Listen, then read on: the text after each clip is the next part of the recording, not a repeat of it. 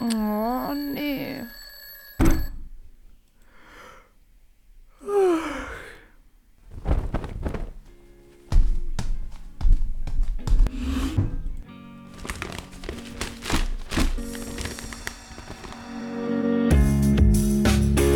Printnocchio.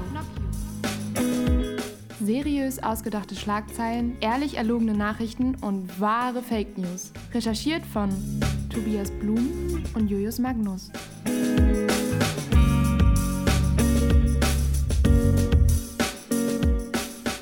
Na, Jojo? Auch schon dem Clubhouse-Pipe verfallen?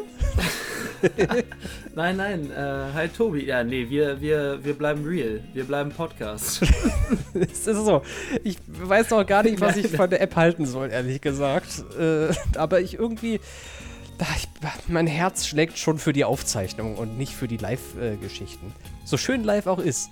Aber manchmal, manchmal muss es einfach aufgezeichnet sein. ja, ich, äh, äh ich bin auch noch nicht so, nicht, noch nicht so in dem Thema drin, aber ich muss leider feststellen, dass ich auch mit meinen 20 Jahren schon zu denen gehöre, die sagen, ach, damit setze ich mich nicht mehr auseinander. Äh, das, das geht an mir vorbei. Weißt du, das finde ich bei Clubhouse ganz lustig eigentlich, weil ich habe das Gefühl, dass das für Leute über 30 so etwa ist. So eine richtige, ich, wie heißt die Generation? Äh, Millennials. So eine richtige Millennial-App ist das. Und wir zwei als Vertreter der Generation Z kommen da einfach nicht mit und schütteln den Kopf, weil das uns irgendwie, äh, ich weiß nicht. Unsere Generation ist so dass die Generation TikTok oder sowas. Ich bin zwar selbst nie auf TikTok tanzen gewesen, ähm, aber irgendwie habe ich das Gefühl, Clubhouse ist was für Leute, die so, naja, so die, die Latte Macchiato-Fraktion ist. Über 30, ähm, weiß ich nicht, sehr modern. Weißt du, was mich an dem, ähm, das, was mich am meisten fasziniert an dem Ganzen, ist, dass du die ganzen Generationen beim Namen noch benennen kannst. das habe ich mal gelernt damals. Ja. Anno 1789 beim Abitur. Ach, schön war's. Schöne Zeiten waren's. Ja, Ey, Tobi. Ähm, Print Nokia Folge 2. Ja, äh, ich würde sagen, wir wollen wie immer keine Zeit verschwenden und ich äh, habe ja gesehen, wir haben auch über die letzten zwei Wochen immer noch Zuhörer dazu gewonnen und ich denke, das wird auch weiterhin passieren. Deswegen erkläre ich nochmal kurz, um was es hier geht. Also, äh, Tobi und ich sind äh, Schulfreunde. Äh, das ist übrigens Tobis Stimme, das haben wir im letzten Mal gar nicht so gut vorgestellt. Sag mal was, Tobi. Äh, hallo, ha hallo. ja, und die Stimme, die gerade redet, das bin ich, Julius. Und äh, wir erzählen euch jetzt gleich drei Geschichten aus der Lokalpresse. Aber Achtung, eine Geschichte ist komplett frei erfunden. Ähm, oder zumindest äh, nur halb wahr äh, und basiert auf einer anderen Geschichte. Und die Aufgabe des anderen ist es genau, diese Lüge zu entlarven.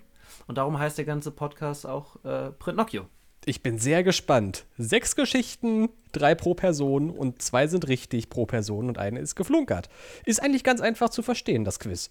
Bevor wir anfangen können, du hast ja mitbekommen, ich habe dir was zugespielt. Mhm, und ja. Jetzt bitte ich dich, das einmal abzuspielen. Oh, jetzt bin, ist der Zeitpunkt gekommen. Ich bin gespannt. Mats ab.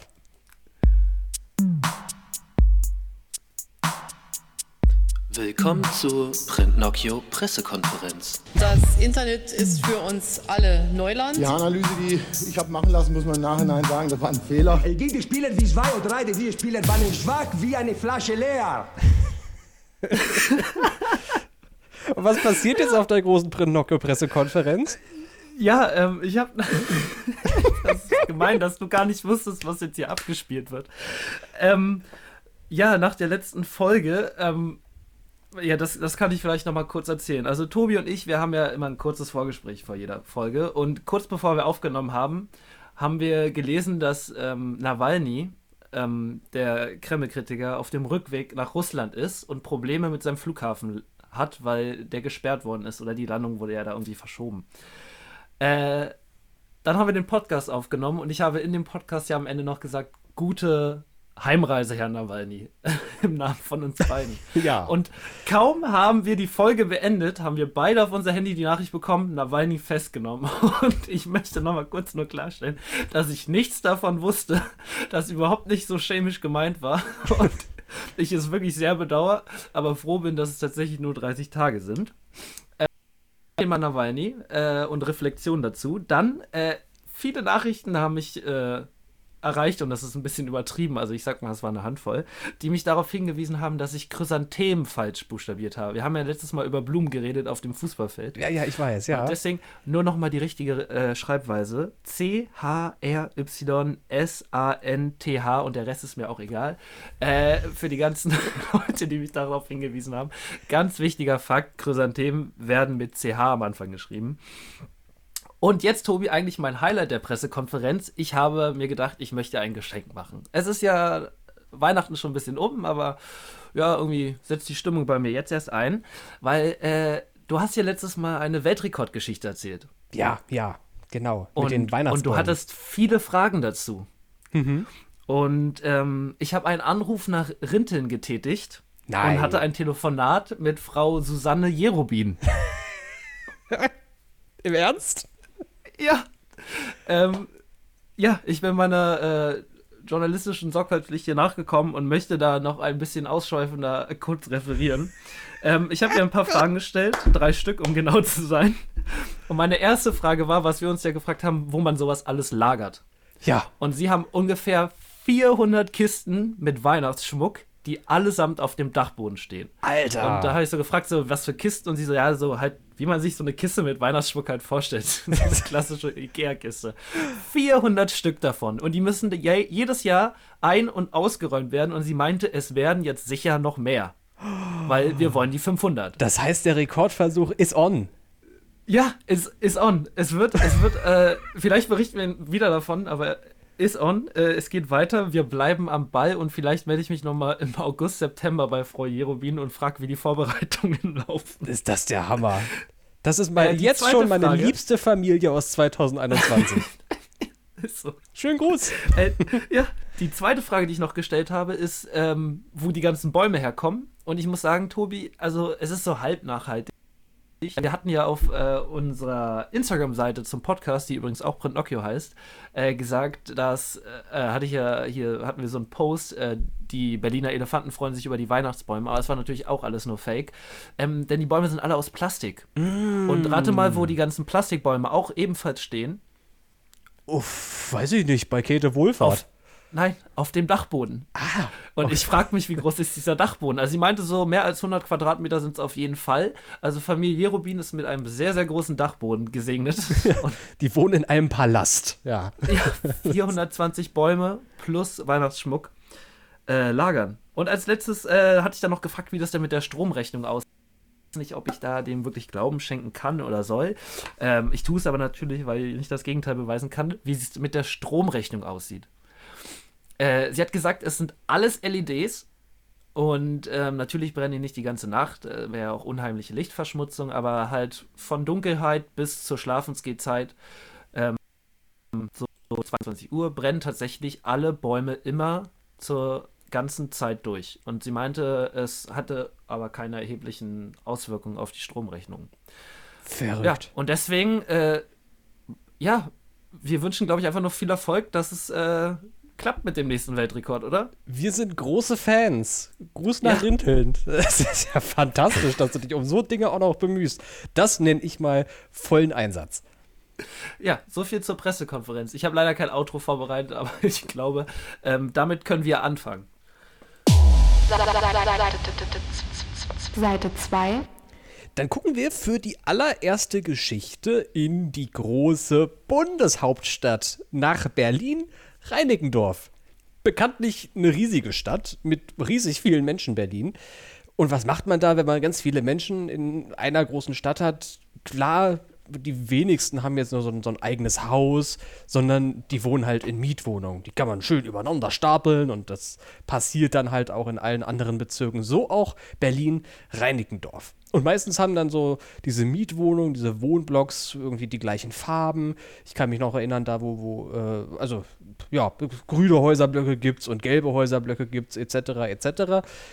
Und bei dem Bau von einer neuen Siedlung eben da in äh, Berlin-Reinickendorf ist jetzt kürzlich leider ein relativ unangenehmer Fauxpas unterlaufen, ähm, als die Malerunternehmen gewechselt wurden. Das Haus war schon fertig und dann sollte halt die Farbe drauf und dieses Malerunternehmen wurde nochmal ausgetauscht. Das Haus sollte blau werden, in einem, weiß nicht, so ganz speziellen Farbton, bestimmt vom Architekten. Das ist auch bei den beiden Unternehmen angekommen. Ist alles, also ganz standardmäßig. Ne? Der Architekt sagt, ich hätte gerne diesen Blauton. Ähm, Unternehmen 1 macht den Blauton, Unternehmen 2 macht den Blauton auch. Die haben die gleiche Farbe gekauft, äh, im gleichen Farbton. Und das Problem allerdings, die Farbe hatte einen bestimmten speziellen Schutzlack nicht. Und das bedeutet, wenn jetzt, ich meine, im Winter ist es noch gar nicht so schlimm, aber wenn dann im Sommer mal häufiger die Sonne rauskommt und das Haus anstrahlt, leuchtet die eine Hälfte oder der eine Teil des Hauses in einem etwas dunkleren Blau und die andere Hälfte des Hauses in einem deutlich, deutlich helleren, hellen Blau. Das sieht so ein bisschen aus jetzt, als hätte man da Tetris gespielt und so zwei, zwei Tetris-Steine aufeinander gesetzt. Es ist die gleiche Blaufarbe, aber dieser Schutzlack versaut eben den ganzen schönen Look von dem Architektenbüro, das sich da sehr viele Gedanken bei gemacht hat bei dem Aussehen ihres äh, neuen Wohnblocks in Berlin-Reinickendorf. Und äh, es ist ein großes Ärgernis. Ähm, und die Überlegung ist jetzt selbstverständlich, die ganze Farbe nochmal zu übermalen mit vielleicht einem anderen neuen Blauton und dann allerdings einheitlich von einer Malerfirma. Ey, Tobi, das kaufe ich dir komplett und einfach so ab. Das kaufe ich dir erstmal einfach so ab. Okay, äh, ja. Ich höre natürlich mir die anderen Geschichten an, aber das, das, also, das muss so passiert sein. Das Tetris-Haus also, von Reinickendorf. Ja, also gerade in Berlin, anders geht das ja gar nicht. Was ich mir gerade in dem Moment gefragt habe, warum da noch nicht so Bau- und äh, also so Spielzeugunternehmen wie Lego oder so auf die Idee gekommen sind, einfach mal so eine ganze Stadt in diesem Stil äh, diese Häuser zu irgendwie ja, die, die Malerarbeiten äh, mitzufinanzieren und einfach so eine Lego-Stadt aus Reinickendorf zu machen. Also das wäre doch der größte äh, Werbecoup. Und in Reinickendorf ist sowieso nicht viel anderes. Da kann man ein bisschen ja. Handball spielen und sonst ist doch alles frei für, für Lego-Häuser. Ja. Also es, es würde halt wirklich, es würde den Bezirk schöner machen. ja, das ist jedenfalls falls die erste Geschichte. Also das Tetris-Haus von Reinickendorf mit der gleichen Farbe, aber der Schutzlack sieht das, lässt das Haus dann doch ein bisschen wie Tetris aussehen. Gut, kaufe ich dir erstmal so ab. Ähm, wie, wie Tobi, wie du ja sagen würdest, ich lege das erstmal auf die, Ak äh, die Akte erstmal auf den Stapel der Geschichten, die ich dir glauben würde und würde jetzt mit meiner Geschichte fortfahren. Äh, Wenn es dir recht ist. Sehr gerne. Leg los. Äh, ja, am äh, 9. Oktober des letzten Jahres ähm, hat sich in äh, Bermanting die ganze Geschichte zugetragen. Ähm, Bermanting, wer kennt es nicht? Ähm, ein, ein wunderschöner Ort in der Nähe des Bodensees. Ähm, der Bodensee, äh, auch für die geografischen äh, Freunde unter den Hörern, ist in Baden-Württemberg, äh, im Süden Deutschlands. ich kenne ich kenn einige Freunde, die jetzt immer noch fragende Blicke haben, aber äh, genau, dort ist ein 71-jähriger Zeitungsträger ähm, morgens in den äh, Morgenstunden unterwegs gewesen und hat halt seine Zeitungsrunde gemacht.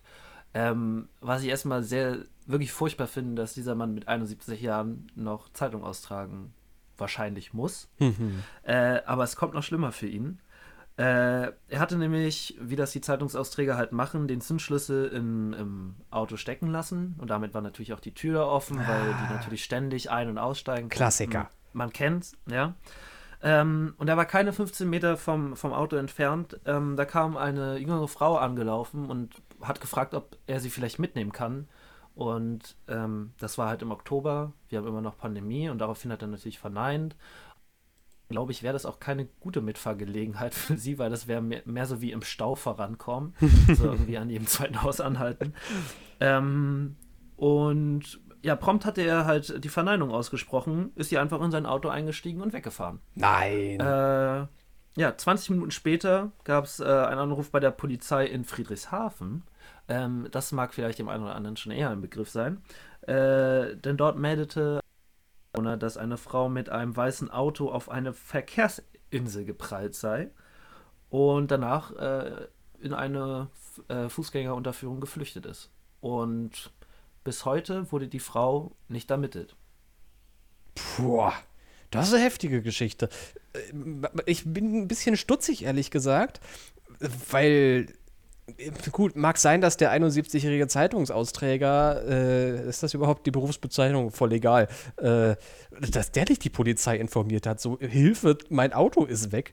Dass es noch 20 Minuten braucht, bis jemand anderes die Polizei anruft, ist ein bisschen suspekt, finde äh, ich. Ja, nee, ich weiß ja nicht, äh, so ist es zumindest, wie ich es in den Meldungen äh, jetzt übertragen ja. habe. Kann natürlich sein, dass er auch die Polizei gerufen habe, kann aber auch sein, dass das Handy möglicherweise ebenfalls im Auto lag und er damit halt nicht die Möglichkeit hatte. Und er in den Morgenstunden vielleicht nicht die ganze Nachbarschaft wecken wollte, äh, weil er ja wahrscheinlich zwischen 4 und 6 Uhr unterwegs war, um die Zeitung auszutragen. Hm. Wäre mir ja egal, wenn ich dann mit dem Auto sowieso durch die Nachbarschaft cruise.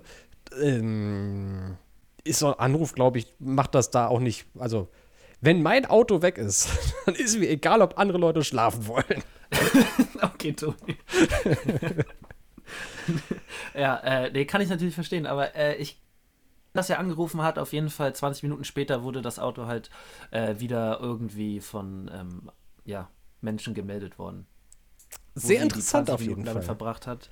Äh, kann ich dir leider nicht sagen, ja. Okay, sehr interessant. Ich bin ein bisschen suspekt, aber auch ich warte noch mal ab, was in den nächsten zwei Geschichten von dir passiert.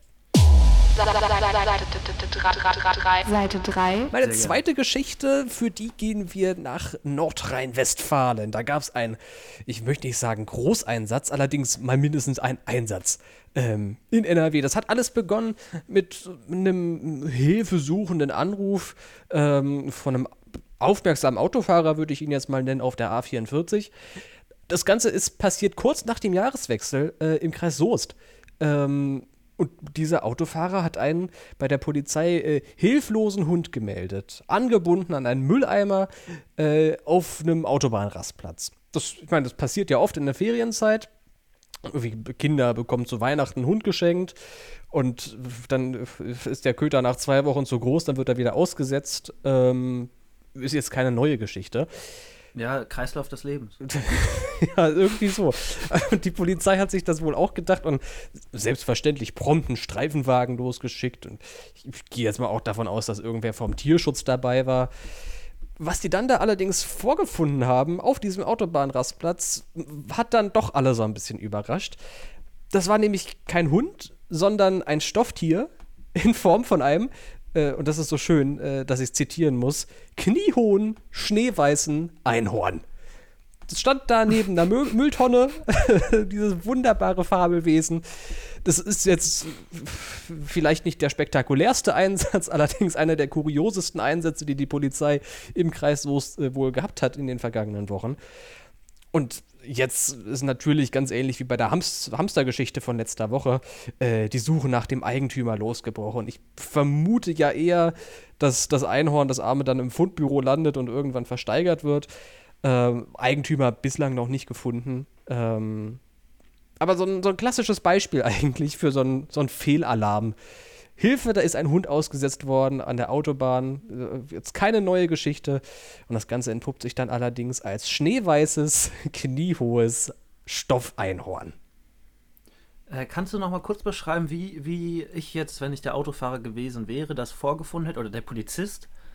Also, wie, wie das, das Einhorn stand da und ja, das Einhorn, es gibt ja so an Autobahnraststätten, ähm, ja, meistens so ein, so ein, so ein D, die haben ja meistens so eine D-Form und an dieser, äh, also so ein großes D. Und an, an der, der Rundung von dem D, da sind ja meistens Parkplätze und Bänke und äh, ja. so ein kleines Gebüsch, wo auf keinen Fall jemand jemals äh, kurz die Hose runtergelassen hat, weil, äh, ne? und äh, Mülleimer halt auch, so eine Mülltonne, so eine, so eine, einfach eine schwarze Restmülltonne für alles, was so an Abfall in einem Auto anfällt. Und daneben hat der Autofahrer einen angeketteten Hund vermutet, neben so einer schwarzen Mülltonne, so, so einem Restmüll. Hm. Aber das Einhorn war jetzt nicht angekettet. Nee, es war, es war offenbar nicht angekettet. Es stand einfach, es stand, es stand einfach so. Ah, okay, ja, gut. Es stand okay, gut. Nah ja, dann, dann das hätte ich jetzt nämlich noch komischer gefunden, wenn das jemand wirklich angekettet hat, weil dann hat ja jemand das wirklich getan, weil er wollte, dass es irgendwie so aufgefunden wird. Okay, ja, dann kann ja sein, dass, äh, dass das irgendwie vergessen worden ist. Äh, schwierig, da natürlich jetzt irgendwie den Eigentümer zu ermitteln oder wem das gehört. Aber äh, was ich mir auch gerade wieder gedacht habe, stell dir vor, Tobi, du studierst drei Jahre lang ähm, Kriminaltechnik Polizei oder sowas. und genau, ja. und um Kommissar zu werden. Und dann hast du deinen ersten Streifendienst mit Moni, ja? Und darfst sogar den Streifenwagen fahren und wirst gerufen zu einem ausgesetzten Hund und denkst so, oh ja, ist jetzt wirklich nicht der geilste erste Einsatz. Aber komm, ist es ein Hund, ist es ein Tier, der, vielleicht ist der Tier lieb. Und dann kommt er da an und dann ist er einfach ein Einhorn. Du würdest doch direkt deine Kündigung wieder einreichen, oder? Also, Ja, also an meiner Stelle, ich hätte keine Lust mehr, der Polizist zu sein, wenn ich da so ein Einhorn vorfinden würde auf dem Rastplatz. Aber es ist wohl so passiert. Gut. Äh, ja. Äh, lege ich auch erstmal zu den Geschichten, die ich dir tatsächlich eher glauben würde. Und wahrscheinlich würde ich das bei der nächsten Geschichte auch machen und dann habe ich wieder das Problem bei der Auflösung. Erstmal der Geschichte. Ähm, genau, die nächste Geschichte hat sich auch im letzten Jahr zugetragen in Hochdorf. Ähm, ja, das gibt wahrscheinlich mehrere Dörfer, die so heißen. Deswegen nur mal zur Einordnung. Also Hochdorf ist in der Nähe von Kirchheim unter Teck. Unter Tech, Das wie schreibt sich denn wirklich Tech? Mit Doppel-G? T Mit CH? T E Mit nee? T-E-C-K. Okay, gut. ähm, genau, und wem das nichts sagt, Kirchheim unter Teck liegt in der Nähe von Esslingen. Äh, Esslingen, vielleicht schon eher ein Begriff, ähm, ja, liegt in der Nähe von Stuttgart. Sagt mir persönlich nichts. Und Stuttgart liegt halt in der Nähe von Baden-Württemberg. Ähm, und dort ist es äh, so geschehen, dass ähm, Bäckereimitarbeiter einen Einbruch gemeldet haben. Ähm, früh am Morgen. Und kurioserweise die Fahndung abgebrochen werden konnte, bevor sie so überhaupt begonnen hat.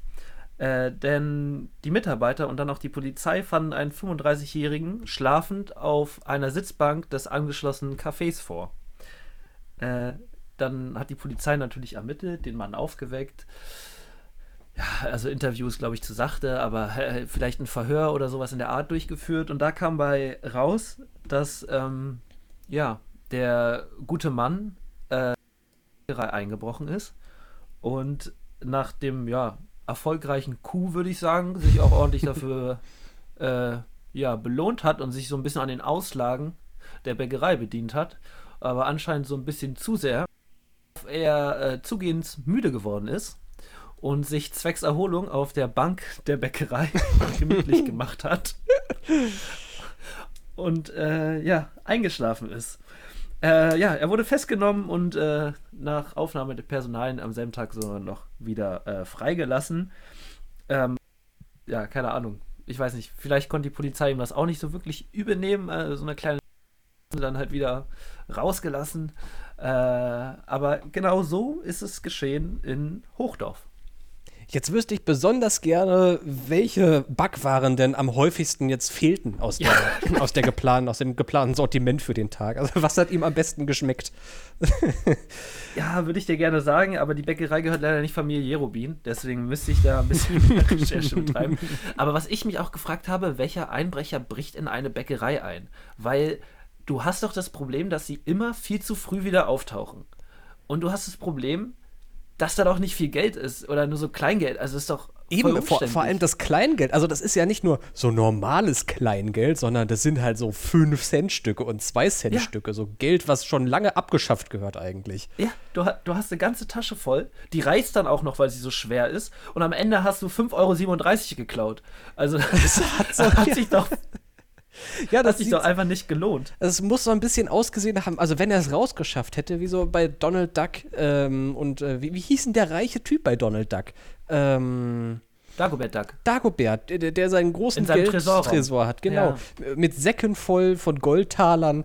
So ein bisschen so wird er sich das vielleicht ausgemalt haben. Also ich kann mir nicht Ja. vorstellen, eine andere also Und am Ende war nur eine Curry, Currywurst drin. Und meine doppelte Pommes heute. Nicht die einfache. Heute gönne ich mir Mit- mal richtig was. Ja, die doppelte Pommes, äh, wie es bei den Imbissen immer heißt, doppelt, doppelte Pommes Speziale. Speziale. Oh Mann, ey. Ähm, ich habe leider zu viele Einbrecher-Stories gehört, die genau gleich klingen. Irgendwann habe hab ich doch mitbekommen, dass jemand in so eine Teeküche eingebrochen ist und da dann Gulasch vorgefunden hat und dann so viel Gulasch gegessen hat, dass er sich auch, weiß ich nicht, ins Koma gegessen hat oder so äh, und dann da ebenfalls eingeschlafen ist. Und für mich klingt die Story nicht so weit davon entfernt. Also, realistisch vielleicht. Es mag natürlich allerdings auch sein, dass du die Gulasch-Geschichte genauso kennst und dich jetzt davon hast inspirieren lassen und den Bäcker draus gemacht hast. Äh, ich sag gar nichts mehr. er fühlt sich ein bisschen ertappt. okay, gut. Na dann, Runde 3. Seite 4. Und für die dritte Runde in dem Print Nocchio Quiz geht es mal auf eine kleine Deutschland-Tournee. Ich bin ja jetzt gerade auch äh, in Mainz. Ähm, schönen Gruß und hier und da und hin und wieder sieht man auch mal so ein Mainzelmännchen auf der Ampel. Ähm, wer mal hier ist, so am, am Fischtorplatz direkt am Dom, da steht eine Ampel mit einem Männchen drauf.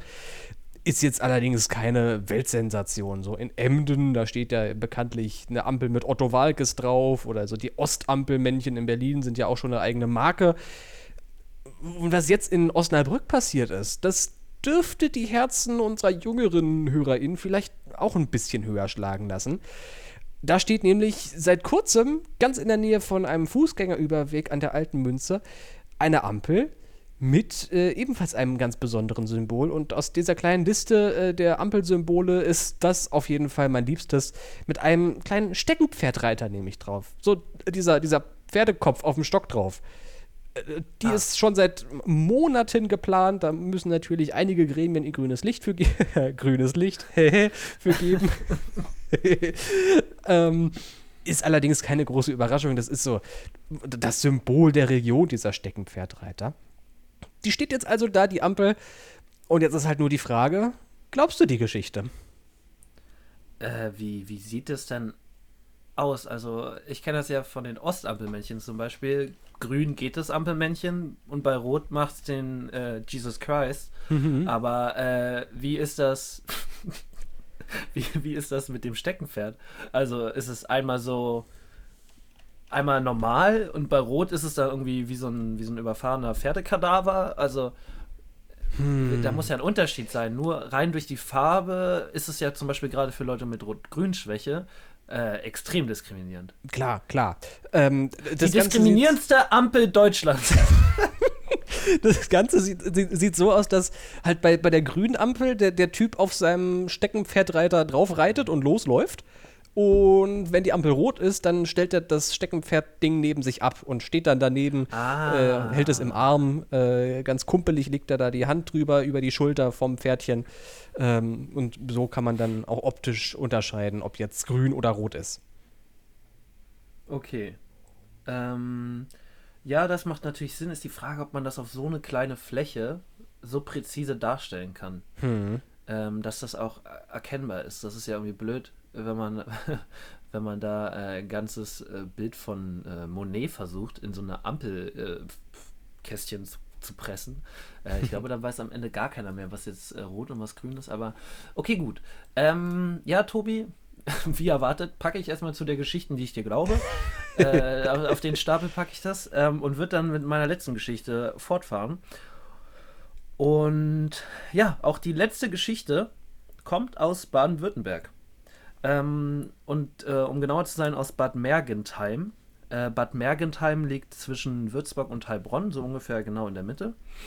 Und dort ist es an einer FKK-Badestelle an der Tauber, ähm, der Tauber ist ein Fluss, der den Ort durchfließt, äh, immer wieder zu Drohnenattacken gekommen. Also eine mit Kamera bestückte Drohne ist über der Badestelle hin und her gekreist äh, und filmte vermutlich die Badegäste, was hm. natürlich in Deutschland streng, also und auch zu Recht verboten ist.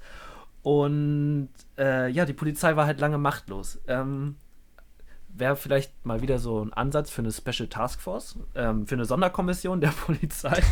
Aber ähm, ja, die, die Badegäste haben ihr Glück selber in die Hand genommen. Und äh, ja, ein paar Badegäste ähm, haben auch äh, eine äh, oder haben eine Drohne besessen und haben eine Verfolgungsdrohne dann gestartet beim nächsten Drohnenangriff und sind halt dieser Drohne hinterhergeflogen. haben dann natürlich rechtzeitig dann die Polizei informiert, wo die Drohne runtergegangen ist und die Polizei ist dann eben zu dem Ort gefahren und dort haben sie Dr. Karin Müller-Freiberg angetroffen. Äh, Dr. Karin Müller-Freiberg ist gelernte Maschinenbauerin, ähm, schon ein bisschen älteres Semester, also hier in dem Bericht stand über 75 Jahre alt.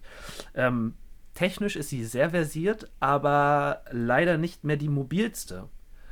Und mit der Drohne hatte sie nur einen Zweck, und zwar ihren Ehemann, Heinz Freiberg, wollte sie im Auge behalten, der nämlich immer wieder darauf drang, den FKK-Strand besuchen zu wollen. Und sie war sich nicht sicher, ob, er, ob der gute Heinz nicht ein Tu gut ist und auf, am FKK-Strand äh, irgendwelche krummen Dinger zieht.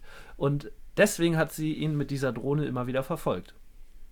Ob er da heimlich hingeht oder durfte er dahin? Also hat sie er, er durfte da hingehen, ähm, okay. weil sie, sie wäre auch gerne. Sie ist übrigens äh, Vorsitzende des, ähm, fand ich auch sehr witzig, Bad Mergentheimer Kneipverein. Kneip hm. sind doch diese Badesalze, oder? Oh. Oder ist er Kneip ja. Oder so? Genau. Der Firma ist das, du hast recht, glaube ich. Ja, ja, irgendwie sowas. Und die haben einfach in Bad Mergentheim einen Verein dafür. Und ähm, genau.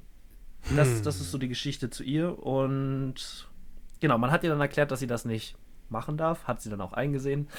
Äh, die Polizei hat ihr die Drohne auch gelassen und alles nicht weggenommen, aber es ist seitdem auch nicht mehr zu Drohnenangriffen gekommen und scheint so, als wäre der Heinz ein sehr anständiger junger Mann. Good Guy Heinz, also jetzt mal ehrlich, gut gemacht. Ah, jetzt ist in jeder Geschichte von dir so eine Sache drin, die mich ein bisschen stutzig macht. In der letzten, warum ist ein FKK-Strand in Baden-Württemberg. Das ist doch so, eigentlich so ein richtiges klischeehaftes Ostdeutschland-Ding. So Mecklenburger Seenplatte, ja, mal nackig reinspringen. Oder Ostsee. Aber im, ich würde jetzt fast sagen, erzkonservativen ist es nicht ganz, aber ich äh, verbinde jedenfalls FKK, Freikörperkultur, jetzt nicht unbedingt mit äh, Baden-Württemberg. Das stimmt, das kann ich auch nicht ganz erklären, aber ähm, wenn ich jetzt so drüber nachdenke, wenn die, die Stadt sogar einen eigenen Kneipverein mit diese Badesalzen und vielleicht gehört das auch zu der Kultur, weiß ich nicht. Kann auch sein, dass es so ein inoffizieller FKK-Strand ist oder so. Auf jeden Fall offensichtlich viele FKK-Badegäste, was ja auch nicht verboten ist. Ja, wer zu Kneip-Fanclubs in der Lage ist äh, und fähig ist, die zu gründen, der kann auch einen FKK-Strand einrichten. Hast schon recht eigentlich. Jetzt wäre natürlich noch gut zu wissen, ob da, äh, ob sie sich irgendwie entschuldigt hat und für den Strand äh, ja, ja, ja, ja, da, da, das, äh, eine Kneipauslage also, gemacht hat. kann gut sein. Nein, äh, es gibt es gibt ein Bild von ihr äh, mit dem mit dem hier Reporter vor Ort wo die Kamera in der Mitte, äh, die Drohne in der Mitte auf dem Tisch stand und dann so ein Papierschild, die irgendjemand ausgedruckt hat und mitgebracht hat, mit so einer Drohne, die dann hinter so einem Kreis mit einem durchgestrichenen roten Balken war. Also No More Drohnenflying hm, äh, in Bad Mergentheim. Also ich glaube, die hat sich sehr einsichtig gezeigt. Spannende Geschichte jedenfalls. Spannende Geschichte. Wollen wir auflösen? Ich habe das Gefühl, es geht so langsam auf das große, große Finale zu, oder? Seite 5. Ja, ähm, wie, wie machen wir es denn dieses Mal? Äh, letztes Mal habe ich als erstes äh, Nee, hast du als erstes dein Glück versucht? Du hast als erstes. Dann bin ich dieses Mal dran. Dann will ich dich bitten, noch mal kurz die Geschichten ja. zusammenzufassen, weil ich habe es wirklich schwer. Ja. ich ich, ich kenne das. Mein Hirn ist ein Sieb. Also ich, ich nehme mal kurz meinen Stapel mit den Geschichten, die ich dir alle geglaubt habe und höre dir jetzt zu. Okay, also alle drei. Geschichte 1, das war das äh, aus Berlin-Reinickendorf mit dem Haus, das Tetris-Haus von Reinickendorf. Ähm, zwei mhm. Farben, also eine Farbe drauf gemacht, aber eine ohne Lack, deswegen sah es ein bisschen komisch aus. Die zweite zweite Geschichte, äh, das kniehohe schneeweiße Einhorn auf, der, auf dem äh, Autobahnrastplatz äh, auf der A44. Und die dritte Geschichte, das neue, ganz besondere Steckenpferdreiter, hübsches Wort übrigens, ähm, Ampelmännchen in Osnabrück. Okay. Ähm, ich versuche das mal so ein bisschen psychologisch anzugehen, Tobi, weil ich dich ja schon ein bisschen länger kenne. Also, äh, wir beide kommen ja auch aus Berlin und deswegen glaube ich dir als erstes, und ich mache dieses Mal keinen Umschwenker, damit ich hier wieder alles falsch rate, wie beim ersten Mal. Äh, die erste Geschichte ist wahr. Also wir kennen beide Berlin und Berliner Bauprojekte und wenn Berlin sich treu bleiben will, dann ist dieses Haus in zwei verschiedenen Anstrichen gestrichen Und dabei bleibe ich jetzt. Dann zu der letzten Geschichte. Äh, du bist ein Berliner Jung, ich bin Berliner Jung, mal auf Kölsch zu sagen. Und äh, du, ja, ich glaube nicht, dass Steckenpferde dein Steckenpferd sind. Also das ist in meiner, in meinem Leben so gar nicht präsent. Es ist so gar nicht präsent. Ich habe eben überlegen müssen, was du genau meinst. Und ich würde behaupten, dass du als alter Berliner auch überhaupt nichts mit Steckenpferden am Hut hast. Also, dass die dir, also wirklich weg mit den Steckenpferden. und deswegen glaube ich, dass diese Geschichte deswegen wahr sein muss und du dir die nicht ausgedacht haben kannst. Und damit komme ich zu der zweiten Geschichte. Ich kann mir vorstellen, dass sowas passiert ist oder auch so ähnlich, genauso wie bei meiner Verbrechergeschichte, dass äh, sowas passieren kann äh, oder in anderen Fällen so ähnlich schon mal passiert ist. Aber ich glaube nicht, dass es sich genau so zugetragen hat. Wäre jetzt ärgerlich, wenn du einfach so einen Twitter-Post genommen hast von der Polizei, äh, NRW, Soest oder so, die dann so ein Bild von dem Einhorn da gepostet haben. Aber ich glaube jetzt einfach mal, dass das gelogen ist und hoffe das auch für unseren jungen Kommissar, dass er bessere Einsätze hat als den. also, ich muss zugeben, ähm, bei dem Kreis Soest musste ich erstmal nach der Lautschrift suchen, wie man diesen Landkreis jetzt ausspricht. Das ist ja so ein, so ein Dehnungs-E drin. Ich habe ja gar keine Ahnung davon. Ähm, schreibt sich ja Söst und ich dachte, nee, so kann doch kein Ort heißen. Er heißt Soest. Ich musste dich nur leider und den Polizeihauptkommissar ebenfalls enttäuschen. Denn diese Ach, Geschichte ist ah! tatsächlich äh, eine Meldung vom 10. Januar 2021 genauso passiert. Ähm, ich kann dir sehr gerne gleich ein Foto schicken äh, über den äh, Nachrichten, äh, ne? Kurznachrichtendienst meines Vertrauens. Ich melde mich jetzt bei der Polizei. Es ist meins. Es ist meins. Jetzt ist es raus. oh, da steht das Ding tatsächlich neben der schwarzen Mülltonne. Ähm, ja. Ich dachte, also von Einhorn zu angeleinter Hund, das ist so weit weg und die Polizei zu rufen, nur weil man irgendwas im Augenwinkel zu gesehen hat, das macht doch keiner. Okay, dann sag aber wenigstens, welche Geschichte du dir ausgedacht hast und jetzt sag nicht, alle sind wahr. Ja, ich habe noch eine zweite Enttäuschung für dich. Ich habe mir die Berliner Geschichte ausgedacht. Nein! es ist tatsächlich komplett aus der äh, Fantasie entsprungen, diese Geschichte. Äh, es ist halt so schwer, weil das wirklich genau so passieren könnte in der Bundeshauptstadt. Aber schön groß nach Reinickendorf. Ähm, soweit ich weiß, steht da kein zweifarbiges Haus. Ähm, und so, wenn, wenn, da eins steht, ist es nicht unter diesen Umständen entstanden, die ich Aber, da beschrieben äh, habe. Hier, äh, äh, Lego, also ne, wenn ihr das jetzt macht mit den Häusern in Reinickendorf, dann meldet euch. Also wir wollen was vom Kuchen abhaben. 20 Prozent? Äh, ja, 30. 35. 30 für, 30 für Lego. Ähm, okay, gut, enttäuschend. Äh, als ich das mit dem Twitter eben ausgesprochen habe, wollte ich auch wieder umschwenken und alles wieder über den Haufen schmeißen. Ich meinte, nein, Nils, du machst nicht denselben Fehler nochmal. Ja, okay, gut. Mal gucken, welchen Fehler ich dann Folge 3 mache. Okay, soll ich für dich nochmal zusammenfassen? Bitte, bitte. Also, ähm, wir haben als erstes die Geschichte aus dem Oktober ähm, von dem 71-jährigen Zeitungsausträger, dem sein grauer Golf geklaut worden ist. Mhm. Dann haben wir letztes Jahr ebenfalls in Hochdorf ähm, den Bäckereieinbruch mit anschließender ähm, Erschöpfungsschlag. ja. Und als letztes haben wir den, die Drohnenattacken auf die FKK-Badestelle in Bad Mergentheim. Hm. Ich, also, ich habe es ja gerade schon gesagt, an jeder Geschichte ist was, was mich stutzig macht. Ähm, die Drohnengeschichte kann von mir aus so passieren, aber der FKK-Strand in Baden-Württemberg macht mich stutzig. Die Zeitungsausträgergeschichte macht mich stutzig, weil der Zeitungsoper halt nicht die Polizei angerufen hat und jemand anderes sich drum gekümmert hat. 20 Minuten später, nachdem das Auto schon über die sieben Berge war. Und dann gab es noch die Geschichte mit dem schlafenden Einbrecher in der Bäckerei, die mich sehr an diese Gulasch-Geschichte erinnert. Und ich habe keine Ahnung, was ich jetzt sagen soll, ehrlich gesagt. Weil alle halbwegs plausibel, aber gleichermaßen unplausibel klingen. Ähm, das ist vielleicht auch das Schöne an diesem Format. Ähm, ich glaube, ich, letztes Mal hast du mir schon so eine, so eine Geschichte untergejubelt. Ich habe sie auch falsch erraten, also nicht erraten, ähm, die auf einer tatsächlichen Begebenheit basierte, dann allerdings mit so viel veränderten Details, ähm, dass es dann doch irgendwie, ähm, ja, also dass es dann doch falsch war. Und ich vertraue jetzt auf mein Bauchgefühl und sage, die Gulasch-Geschichte ist passiert. Die Bäckereigeschichte ist allerdings nicht passiert. Und deswegen äh, gehe ich für den schlafenden Einbrecher in der Bäckerei. Okay, gut, Tobi. Ähm, dann kann ich dir sagen, äh, hoffe, ich hoffe für dich, dass der Einzelhandel bald wieder aufmacht, weil ich glaube, du musst dir ein neues Bauchgefühl zulegen. Oh nein. Du liegst, du liegst falsch. Oh nein. Ähm, oh. Die Bäckereigeschichte ist äh, ja genauso passiert. Ich weiß auch nicht, es wurde jetzt nicht beschrieben, ob er irgendwie noch äh, ja, irgendwie noch Geld mitgenommen hat oder so, aber ich glaube nicht. Ich weiß auch nicht genau die Umstände von dem 35-Jährigen, aber er hat ganz offensichtlich zugelangt und ist dann eingeschlafen.